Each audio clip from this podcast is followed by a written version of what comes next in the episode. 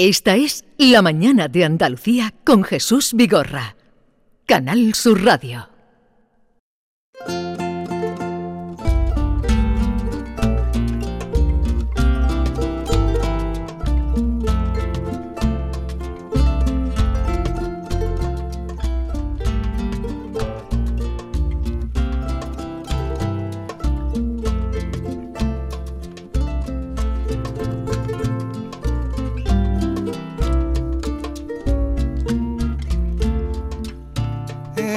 Esquina del tiempo aquí te encuentro, oh nocturna ribera de aguas vivas, donde los Luis Pastor cantando a José Saramago, a quien se le va a dedicar un homenaje el próximo jueves en el Teatro Lope de Vega, eh, que eh, se le ha encargado a un director, joven director, que está creciendo en todos los teatros de Europa y que es Rafael Villalobos y al que hemos sacado unos minutos con todo lo que él tiene para estar con nosotros. Rafael Villalobos, buenos días. Buenos días. ¿Qué tal estás? Muy bien, muy feliz de estar aquí con vosotros. Gracias por invitarme. Oye, ¿qué va a ser ese espectáculo, mm, según José, de Sevilla a Saramago, que va a ser el próximo jueves? Este jueves en el Teatro Lope de Vega a las 8 de la tarde. Y bueno, es el homenaje obligado de la ciudad de Sevilla a Saramago, con quien tenía tanta relación, no, no solo por, una afectividad personal, sino eh, por toda una relación eh, muy larga con, con Andalucía, con Sevilla, que es además la primera universidad que le otorga un honoris causa. Andalucía le convierte en hijo predilecto. ¿Y qué va a ser? Bueno, pues va a ser como un... Yo digo, a José, eh, me dicen sus allegados, le encantaba pasear por el centro de Sevilla y sorprenderse. Mm. Pues esto es un políptico donde tenemos a artistas muy vinculados de algún modo u otro a la ciudad y a las artes eh, escénicas aquí en el sur, como son Rocío Márquez, que no hace falta, por supuesto, Ujú. presentar, Leonor Leal, Antonio Moreno, eh, Nicola Beler Carbone, soprano que ha trabajado conmigo muchísimo aquí en, en- en el Maestranza y que siendo una soprano de carrera internacional vive en el puerto de Santa María. Ajá. Y Pedro Verdalles, que es una figura Premio Nacional de Danza muy relacionada con toda esa eh, edad de oro que tenemos de la danza contemporánea sevillana. Ha sido maestro de Isabel Vázquez, de María Cabeza de Vaca. Y juntos hemos creado un políptico junto a Dani Llamas que está musicando además textos de, de José, donde basándonos en sus cuatro novelas más importantes o más conocidas, Ensayo de la ceguera, Memorial del convento, em, las intermitencias de la muerte y el Evangelio, por supuesto, nos, nos adentramos de una manera musical, escénica, dramática en ese universo de Saramago. Es como entrar en su cabeza, entrar Sí. en un espacio donde están todos los personajes y ver cómo se van mezclando, ¿no? Es Mm. un proyecto muy bonito. ¿Habías leído a Saramago tú antes Sí, de, sí, sí, sí, había de leído- meterte en esto? Había leído a Saramago en varios momentos de mi vida, eh, pero ahora ha sido una inmersión total, ¿no? y absoluta. Pero bueno, creo que también este efeméride, el 100 aniversario, es, un, es, un, es, eh, es el momento para ello. Y creo que ese espectáculo es muy interesante por eso, porque el público de una manera muy diferente va a venir y va a conocer esos personajes, esa muerte que se enamora del violonchelista, Rocío Sí. Márquez, impresionante como la muerte enamorada de Juan Carlos Toribio, ese universo doméstico tan hermoso entre Blimunda y Baltasar, que son Leonor Leal y Antonio Moreno, que hacen este, can- este canto a la vida doméstica, a la simplicidad de, de una cena, eh, de una cena doméstica.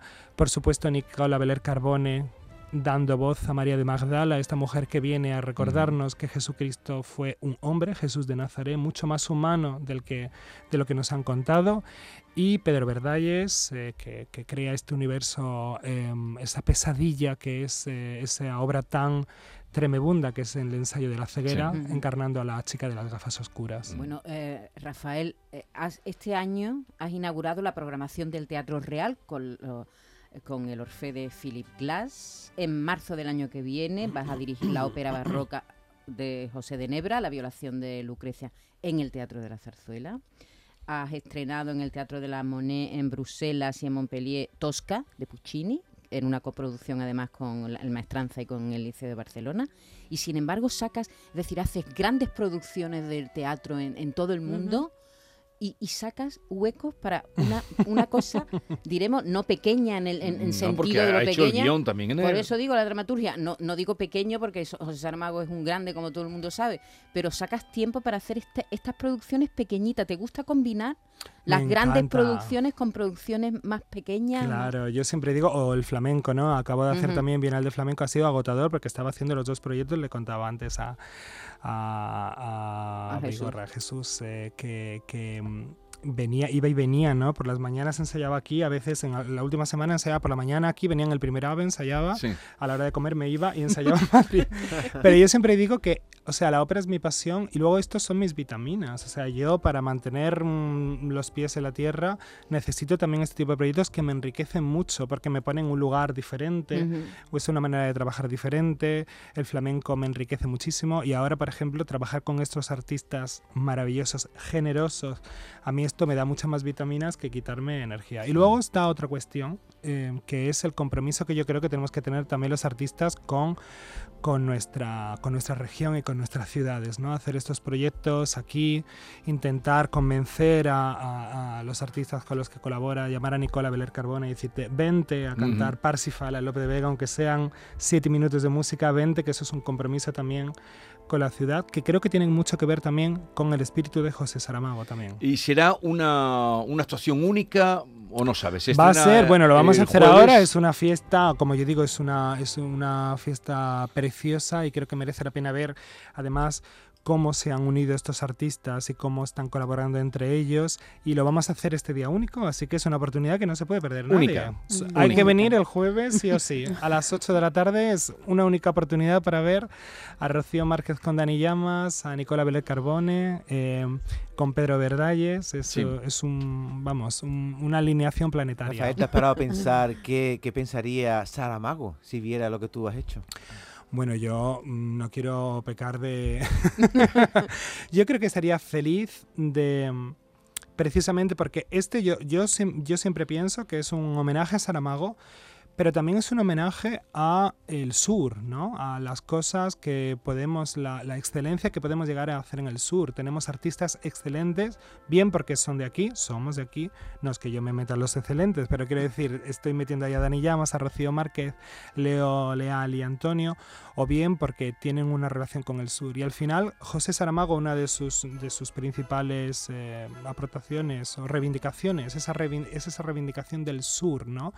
El sur también como un espacio mm, o un lugar de creación. Yo soy un artista periférico, además, me preguntabas, yo digo, yo sigo viviendo en la calle Imperial y yendo los jueves al Vizcaíno y espero hacerlo siempre. Y creo que se puede hacer una carrera siendo periférico y reivindico además hacer proyectos que se hagan aquí y yo no sé el resultado, pero por lo menos la idea espero que a José le haga muy feliz. Bueno, eh, tienes ahora en Viena, cuando termines esto el jueves, tienes eh, lo próximo que es en Viena. Me voy a Viena el sábado, el jueves, el viernes estaré haciendo la maleta y el sábado me voy ¿Y, a Viena. ¿Y qué vas a hacer a Viena? El árbol de Diana de, de Martín y Soler. Es en el Teatro Ander Wien de Viena y con ellos empieza a dar una colaboración de tres años y la primera obra es, eh, es una obra muy especial. Era la obra que más mm, cariño tenía Da Ponte, el libretista Sí. de Mozart.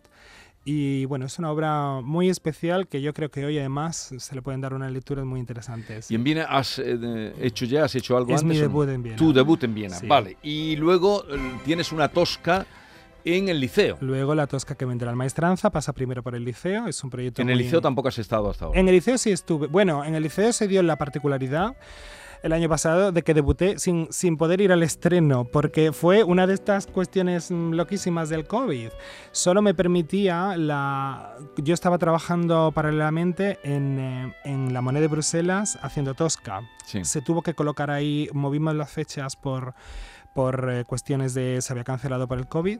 Entonces, claro, Bruselas, Bélgica solo me permitía estar me- periodos de menos de 48 horas fuera. Entonces, claro, para ir y rematar la obra no me daba tiempo a quedarme el estreno. Entonces yo Increíble. he estrenado sin, sin estar en el estreno. Va a ser como... ¿Triunfaste? La verdad es que la verdad es que hubo muy buenas críticas de ese director que nadie vio aparecer en el Ah. sa- salir a saludar, pero bueno, fue muy divertido, así que ahora será la primera vez que pueda ver ese teatro de las sonrisas. Y en la ópera, eh, como director de escena, para manejar todo lo que tienes que manejar, ¿lo peor son los cantantes o los músicos? no, lo peor, no, los cantantes son maravillosos.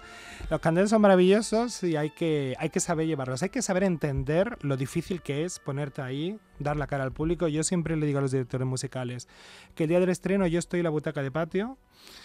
Muchas veces me he tomado una o dos cervezas antes, así que estoy Mm. relajadísimo. El director musical le está dando la espalda al público y está metido ahí en un agujero y el que da la cara es el cantante. Entonces hay Sí. que entender la fragilidad de un cantante e intentar apoyarlo. Y luego, bueno, pues cuando estás un poco cansado de tanta intensidad, cansado de tanta intensidad, siempre te quedan, que a mí me encantan las sesiones de, de- de, como yo digo, de luces. Me encanta cuando Sí. el teatro está en silencio y no hay cantante. Pero yo a los cantantes los quiero mucho, los Lo- respeto. esos y int- pases técnicos, ¿no? Eso, eso. Donde alguien hace de cantante. ¿no? Claro, cuando estás ahí, yo digo, eso también te da mucha paz. Pero bueno, yo adoro a los cantantes, los Y- amo. ¿Y a los directores musicales?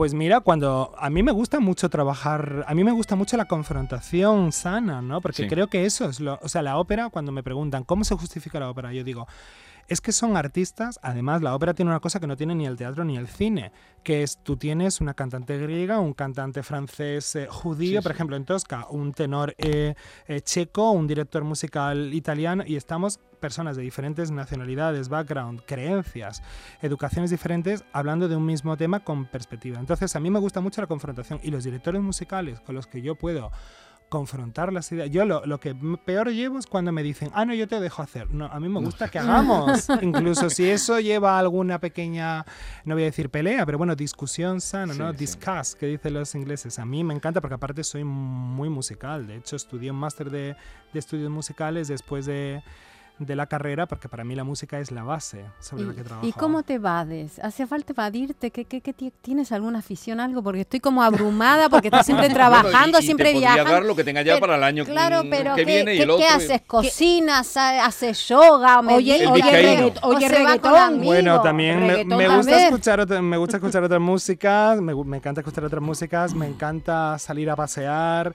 y hacer un poco de ejercicio cuando puedo, que cada vez puedo menos, pero bueno, y me encanta cocinar y pero bueno, la verdad es que mi trabajo es eh, es mi pasión, pero he aprendido también que es mi trabajo. Eso me ha he necesitado cuatro años de terapia para llegar a entender eso. Bueno, vas pero a estoy... terapia, por ejemplo. Sí, sí, no, bueno, y aparte yo siempre, mira, cuando, cuando me han dado algún premio o algo, yo siempre la menciono y se lo agradezco a mi agente, tal, tal, y a Julia, Sí. porque sin Julia yo no estaría aquí seguro. Julia, ¿quién es? Mi terapeuta. ter- su Ah, terapeuta. Sería imposible que yo estuviera Fíjate, aquí. Yuyu. Este señor, director de escena. Un Hay que campeón, seguirle. Yo vengo siguiéndolo hace ya 3, 4 años. cuando lo conocí, cuando eh, estrenó Dictator en, en el Teatro La Maestranza. Y digo, pero chico, ¿tú dónde has salido? Y tal. La, peor- la primera ópera que tuviste, ¿cuál fue? La primera que vi yo como espectador La- fue Turandot. Turandot. Y te Iba- respetan siempre siendo tan joven, porque ahora en cuatro años ha hecho usted un poco más de... Es que, es que no Bueno. creas que va a estar así de amable como está aquí contigo. No, no, pero yo soy amable. no lo veo No, tampoco. mira, yo no solo soy joven, yo soy joven, bajito, tengo la voz muy aguda, entonces yo digo, yo no, Guapito, guapo. Sí, sí, sí, según el sí. día. No, yo siempre digo que al revés, yo soy un yo trato de trabajar de una manera amable. Entonces, yo creo que el respeto al revés, no hay que el respeto uno se lo gana si te impones es, eh, es mucho peor, ¿no? Yo creo que intento ganarme el respeto de todo el equipo y de los cantantes precisamente desde un punto de amabilidad, de escucha y de entender que ellos al final necesitan, como digo, un contexto que, que- que- que- que les empodere, porque es muy complicado ser cantante. Quédense con este nombre, Rafael Villalobos. Vayan a ver el espectáculo Según José de Sevilla Saramago el próximo jueves. Gracias por la visita, sabiendo además todo lo que tienes en lo alto. Mucha suerte. Muchas y hasta la próxima. Muchas gracias. Esta es La Mañana de Andalucía con Jesús Vigorra.